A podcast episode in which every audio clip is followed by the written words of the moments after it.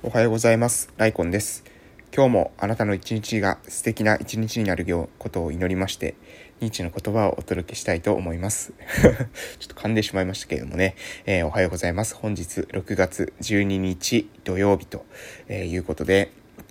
えー休みがやってきましたね、えー今週もおしまいという感じで、えー昨日は、え何をしたのかというと、まず昨日は、えーと特別支援学級の方に、え朝は、え行って、で、え少し関わらせていただいて、で、その後ですね、え学校が終わった後は、えー、ゼントキアンの方に基本的にはいましたね。えーゼントキアンっていうのは私たち今、えー村の方と一緒に、えーやっている、立ち上げている、えー交流拠点のことですね。えー島の人たちが、え村の人たちが、えみんながですね、立ち寄れる、ふらっと立ち寄れるような、えそういった交流拠点を、え目指して今、え立ち上げてるんですけれども、えそこを、え今ですね、そこに関わっていると。でそこに、えー、大体ですね、9時半から3時半くらいまで、まあ子供たちがですね、夕方来たら5時とか6時ぐらいまで開けてたりするんですけど、えーそこに昨日はいました。で、えー終わり際にね、ちょっとね、子供がね、終わり際ぐらいに来てたんで、なんかね、ちょっと忍びないなというか、あのね、あの少しなんか申し訳ない、えー気持ちありましたけれどもね、えー昨日は、あの、その後にですね、時間、その後に、ちょっと、えーと、お葬式のお手伝いっていうですね、イベントがですね、えー控えてましたので、どうしてもね、あの、うん、あの、後ろに伸ばすことができなかったんですよね。えなので、もうお葬式終わったら、えそのまま、あ、じゃあお葬式じゃない、えー、全時間終わったら、えー定時で締めて、その後ですね、お葬式の手伝いに行くというような感じでした。うん、なかなかね、えー大変でございます。えー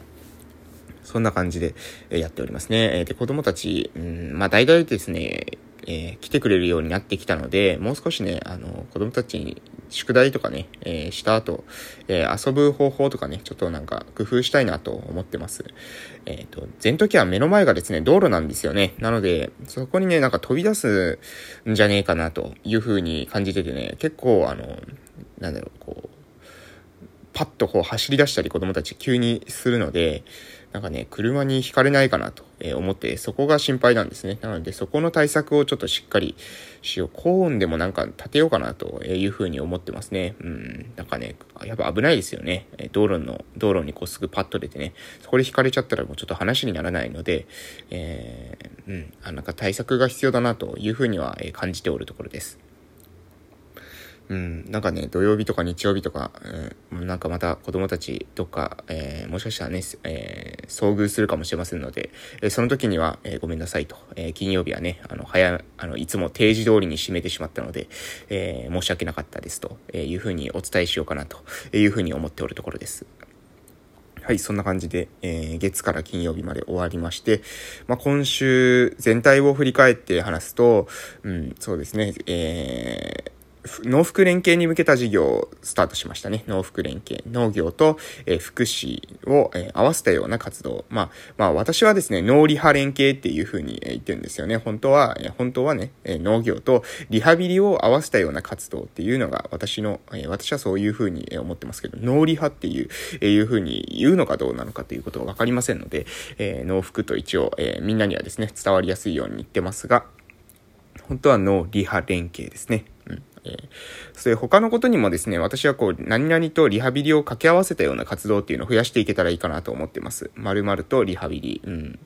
か面白いですよね、その方が。うん。なんかね、えーそれをちょっといろいろそういった、えーアイデアをですね、えー考えて、自分が一応ですね、この村にいるリハビリ職としては、私が一応唯一のリハビリ職ですので、えーそのリハビリ職の目から見て、え他の産業とですね、リハビリを掛け合わせてアイデアを、えちょっと生んでいくというようなことをね、やっていこうかなと、えそういうふうに思っておるところです。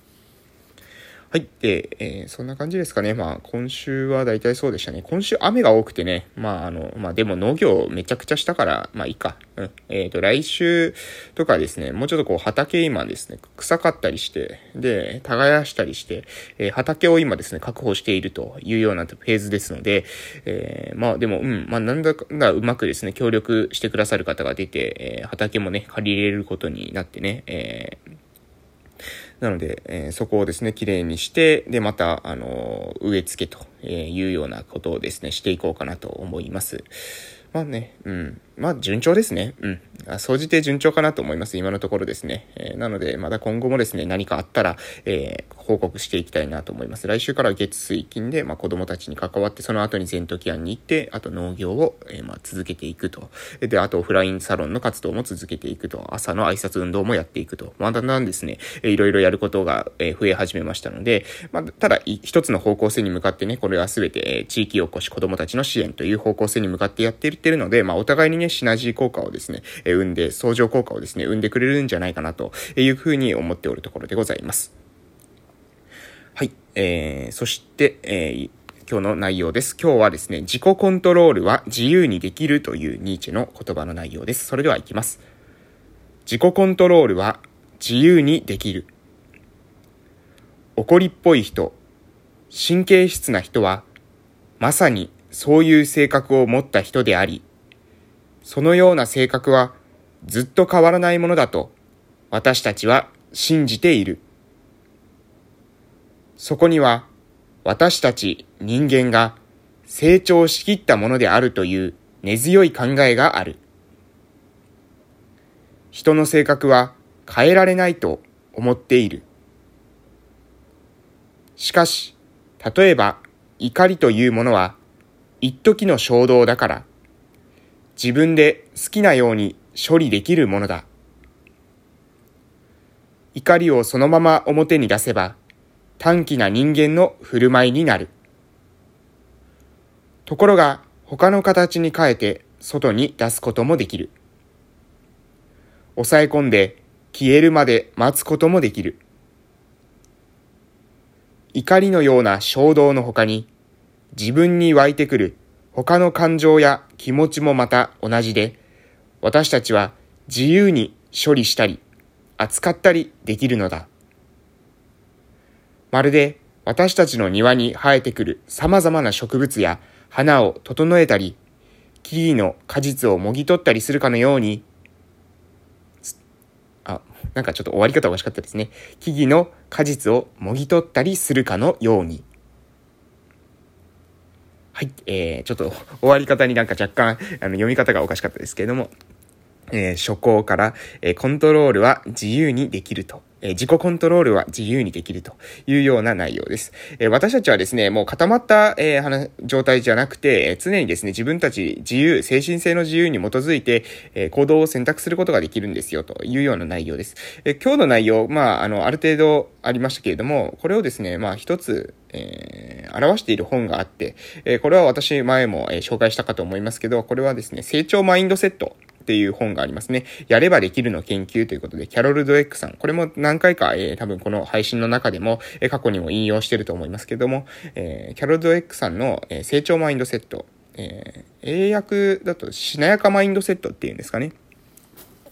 で、えー、固定マインドセット。えー、これをですね、コチコチマインドセットって言ったりするんですけど、この二つの違いをですね、まさに、えー、端的に示している部分かなというふうに思います。えー、端的に示しているというか、えー、その二つがですね、この今日話した内容と非常に関係があるかなというふうに思います。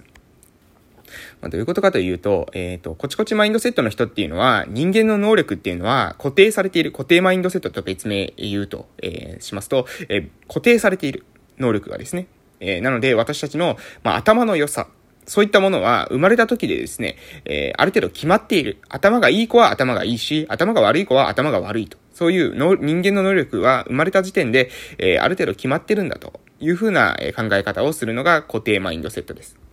で、この子たちっていうのは、えー、あんまり努力とかしたくないんですよね。なぜなら努力しなくてもできる自分の能力が優れているというふうに考えるわけです。なぜなら、えー、世の自分が頭がいい子だとすれば、えー、頭の良さを証明するのはどれだけ頑張らなくても、えー、どれだけすごい成績が出せるか。うん、まあ、なんかよく、えー、うん、あのー、そそういった子いますよね。あの、あんまりこう、失敗を恐れてしまう。ような、え、挑戦的なことがなかなかできなくなった、えー、子がいると思うんですけど、そういった、えー、子は固定マインドセットを持っているということですね。で、えー、しなやかマインドセットはじゃあどういうふうな考え方をするのかというと、えー、人間の能力というのは後天的であると。え生まれた後に、え自分の、の、え自分がどれだけですね、努力をするか、自分がどれだけですね、自分に対して、えチャレンジを、え課していくかということによって、え自分の能力というのは、え発展していくんだよと。伸びていくんだよと。えこれから先能力が決まってくるんだよと。生まれた後にですね、え決まってくるんだよということが、えを、そういうふうに考えます。で、この子たちっていうのは挑戦が好きです。なぜなら先ほども言いましたけれども、えこの子たちは挑戦して自分の脳にですね、え情報を教えていく、知識を教えていく、えこういった努力を自分の脳に、え貸していくことによって、え自分の脳が賢くなるというふうに考えているからです。一方は、えこちこちマインドセット、固定マインドセット。この子たちは努力をせずともがん、できる自分の脳みそが、えー、優秀だから、えー、自分は頭がいいから、えー、何も頑張らなくてもできるんだというふうに思い、えもう一方の、え、成長マインドセット、しなやかマインドセットの子供たちは、え自分の能力っていうのは今まだ、え、発展途上なんだと。だから、えー、努力すればする分自分の脳っていうものは良くなる。で、そういうふうに考えていて、それがですね、結果として、えー、現実をですね、その現実を引き寄せてしまうんですよ、ということですね。うん。現実を引き寄せるというより、固定マインドセットの人たちはですね、そうやって、勉強しないと。自分は頭がいいんだから勉強しなくてもいいんだというふうに思って、結果勉強しないので、能力の発展、が、止まってしまう。で、しなやかマインドセットの子は自分の脳に教えていけば、えー、それだけ伸びるんだというふうに信じ込んで、えー、勉強していきますので、その結果ですね、能力が本当に伸びていくと。なので、えー、しなやかマインドセットっていう考え方、すごく重要ですよというような、えー、話がですね、そのキャロルドエックさんの本の中に書いてますので、えー、ぜひですね、えー、興味ある方は、えー、やればできるの研究だったかな、えー、成長マインドセットっていう本、えー、読んでいただけるといいかなと思います。で、今日の自己コントロールは自由にできるっていうのもですね、え自分たちで、え自分はですね、固定された人間ではなくて、自由に感情、え行動を選択することができるんですよ、という内容でした。えその辺で今日は終わりたいと思います。これから今日というあなたの人生の貴重な一日が始まります。良い一日をお過ごしください。いってらっしゃい